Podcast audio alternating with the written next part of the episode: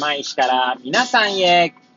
この番組は、八王子生まれ、八王子育ち、震災の前の年から釜石で働くポンコツの頭の中をゆるりと紹介していく、そんな番組です。はい、皆さんいかがお過ごしでしょうか？変な髪型をしたポンコツ薬剤師こと町田和俊でございます。というわけでですね、今日も気軽にゆるりとおしゃべりしていきたいと思います。さてさて、今日は何の話をしよっかなーって感じですけれども、収録日時はですね、令和3年7月21日の水曜日、時刻は18時5分を回ったところでございます。いつものようにですね、この時間は帰りの車の中で AirPods をつけて運転しながらお届けしております。はい。で、えーまあ、いつものようにですね、何の話をしようか問題ですけれども、そうですね。まあ、改め、そうですねじゃないって話ですけど、改めてですね、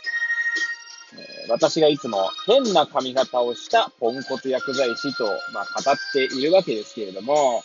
まあ、その、なんていうんですかね、その名前に込められた意味みたいなものをですね、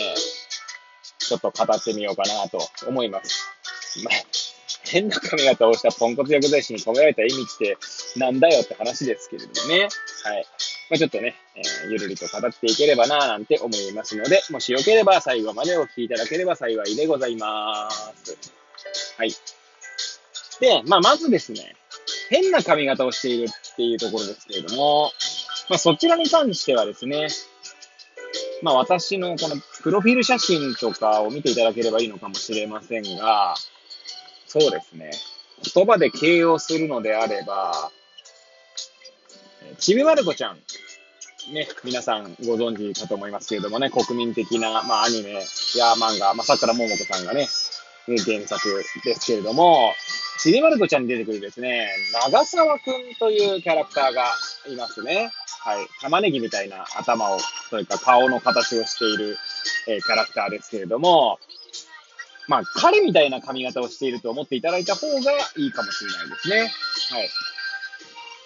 まあ、ある方からはですね、キューティーちゃんみたいな髪型だねって言われることもあればですね、まあ、そして、まあ、私の髪のことをですね、変な髪型ですねって言ってくれ、あの、いじ、あの、いい意味でいじってくれる人もいるので、まあ、変な髪型をしたと語っているというか、歌っているわけですね。で、まあ、その次のですね、まあ、ポンコツというところなんですけども、まあ、ここに関してはですね、実は、まあ、今回一番語りたい、語りたい、語りたいのかまあ、一番、そうですね、えーまあそうですね、語りたいとしましょう。のは、まあ、ポンコツというところについてなんですけれども、まあ、まずいくつか意味がありまして、まあ、一つはですね、私自身ですね、まあ、薬剤師をしているんですけれども、薬剤師をしているとですね、まあ、何々先生とか言われたりするわけですよ。でもですね、まあ先生とか言われるかもしれない線が、その実ですね、薬剤師を取ってしまえばですね、私なんて本当ポンコツだなと思うことが多々あるので、まずポンコツを名乗っているっていうのが一つ目の理由ですね。はい。例えばですね、どんなことでポンコツっぷりがあるかというと、まあ以前にもお話ししたかもしれないですけれども、まあお金の管理とかに関してはですね、本当ダメダメですね。はい。ようやくまともになってきたかなって思って、まあ、そこに関してはポンコツっぷりを、こう、なんだろう、返上してもいいのかななんて気もしますけれども、はい。じゃあ返上すればいいじゃないかと。じゃあポンコツじゃないんだったら何なんだお前はみたいな感じになるかもしれませんね。はい。ただですね、そこでもう一つ、その、二つ目の理由がですね、私にとっては一番、その、ポンコツを名乗る理由としては重要なので、今日はそれをですね、まあ、主に語っていきたいと思います。えー今、現在ですね、大体、まあ、5分弱語っておりますけど、残りの半分ですね。まあ、えー 5, 5分強でですね、なぜポンコツを名乗るのかというところを語っていきます。はい。で、私ですけども、その先ほどもね、申し上げましたように、薬剤師をやっている中でですね、もっと薬剤師がこういうことができるようになれば、もっと地域医療とかに貢献できるんじゃないかと思っていた時期があります。まあ今でもですね、全く思ってないわけではないんですけれども、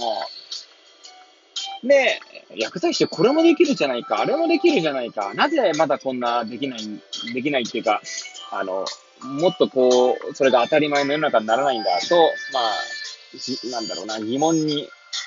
思っていた時期があるんですね。はい。で、そういった思いからですね、地域の、まあ、薬剤師に向けてですね、まあ、研修を自主的に開催したりしていた時期もありました。はい。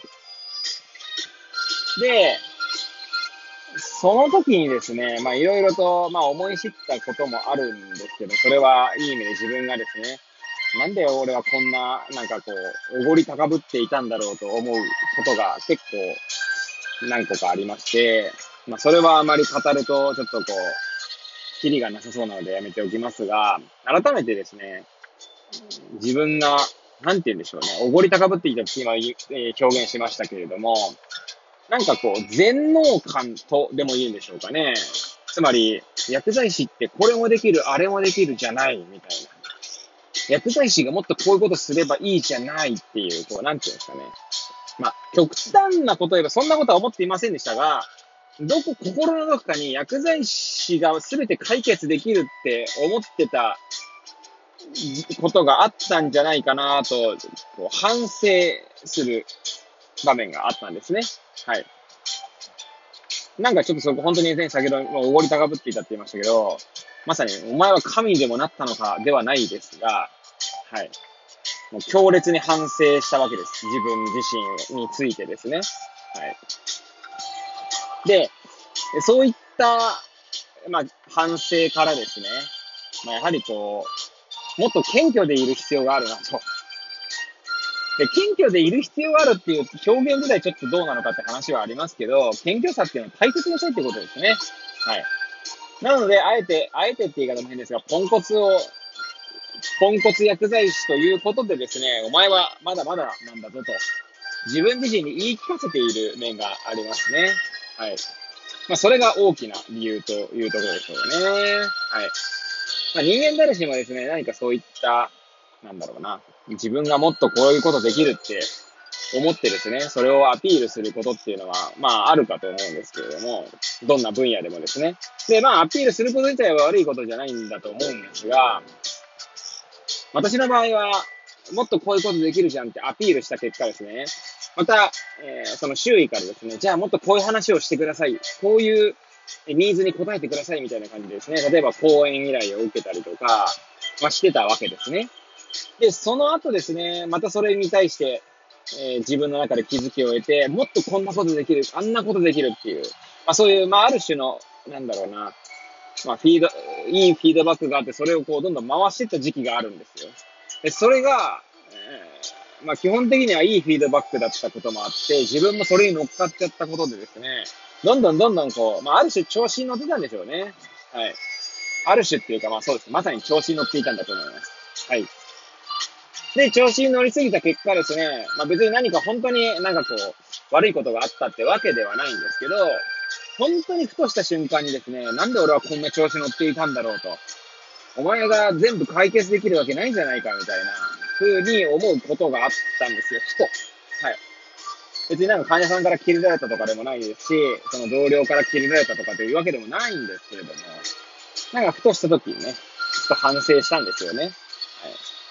まあそういう経験があったので、自分自身でもですね、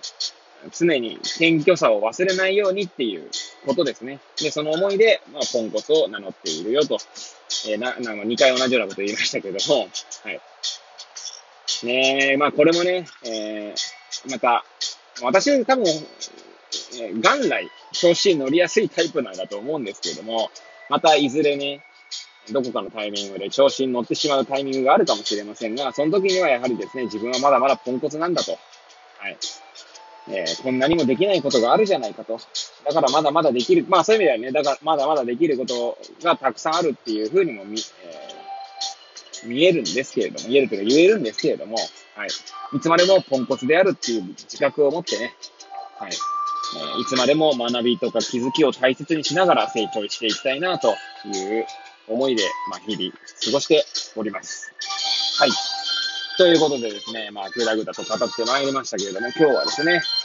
え私がなぜ、え変な髪型をしたポンコツ薬剤師と名乗るのかというところをね、語ってみました。はい。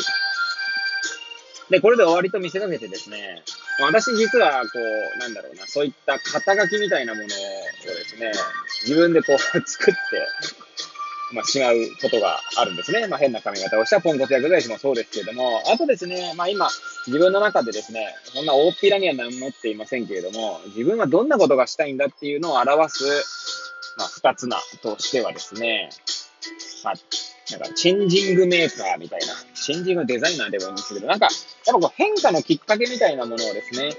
まあ、作っていければいいなぁなんて思ってますね。それは私自身が、やっぱ、私自身が変化をすることが楽しいと思いますし、人が何かほんとちょっとした変化をするっていうのを目の当たりにするだけでですね、とても感動するっていう、まあ、経験があるからですね。まあ、あともう一つはですね、まあ、ポンコツ薬剤師にも若干通じるところもあるのかもしれないですけど、ハードルを下げたいなっていう。何事にも。なんか例えばなんかこう、発言する空気感がなんかこう重い時があれば、